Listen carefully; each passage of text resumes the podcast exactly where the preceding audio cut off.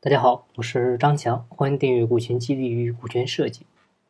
股权激励的目的里面呢，主要的两点有留住人才和吸引人才，但是在实际操作过程中呢，这两点呢有时会有矛盾啊，也就是说呢，你制定的股权激励方案有的时候会倾向于留住人才而忽略吸引人才，而有的时候呢又会倾向于吸引人才而忽视现有人才的感受。啊，就像前几天我们讲的那个传统企业入股的案例，啊，为了吸引新股东进入，啊，不惜是一块钱一股让这些新人入股，但是呢，却忽视了当年老股东们是两块钱一股入股的现实。其实出现这样的问题呢，主要还是取决于你的机制的设计。啊，如果你的机制是保护新人，啊，那老员工呢就会不满；如果是保护老员工，那新人就进不来。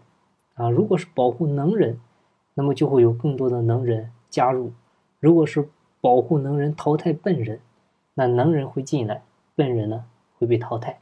啊，其实呢，它是和内部的绩效考核是有关系的，而干股呢，实际上呢就是更深层次的绩效考核。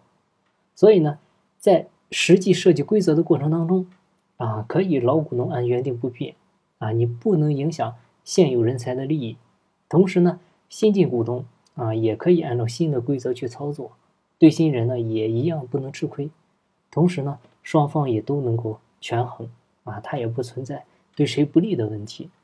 而且如果你的规则设计合理的话，老人还会主动帮忙吸引这些新人进来啊。最简单的就是新人的分红部分可以拿出十个点来给予老人啊。喜家德的那个开新店的模式，它的底层逻辑也和这个一样。所以呢，我们遇到问题的时候呢，很多情况下都是站在表面去思考问题了，而问题背后的一些深层次的原因，然后，却很难发觉，或者说是不愿意去发掘。啊，就当我们遇到问题的时候，首先要做的，不应该是急于去找答案、找方法，而是应该要多发问，就是为什么会出现这个问题？这个问题的直接原因是什么？根本原因又是什么？所以呢，用股权留住人才和吸引人才呢，它并不矛盾，主要还是在于规则的设计。其实你制定好了留住人才的机制，它本身就会吸引新的人才进来。同时呢，吸引人才进入的机制再完善好，那留住人才也便是水到渠成了。所以呢，它本身是相辅相成的关系，而不是相互对立的啊。只是你把规则给搞坏了。好，今天分享呢就到这里。感谢您的收听。如果您有股权方面的问题，欢迎在音频下方留言啊，或者进我的微信交流群。我的微信号是四零六八九三四六四。金不在西天，金在路上。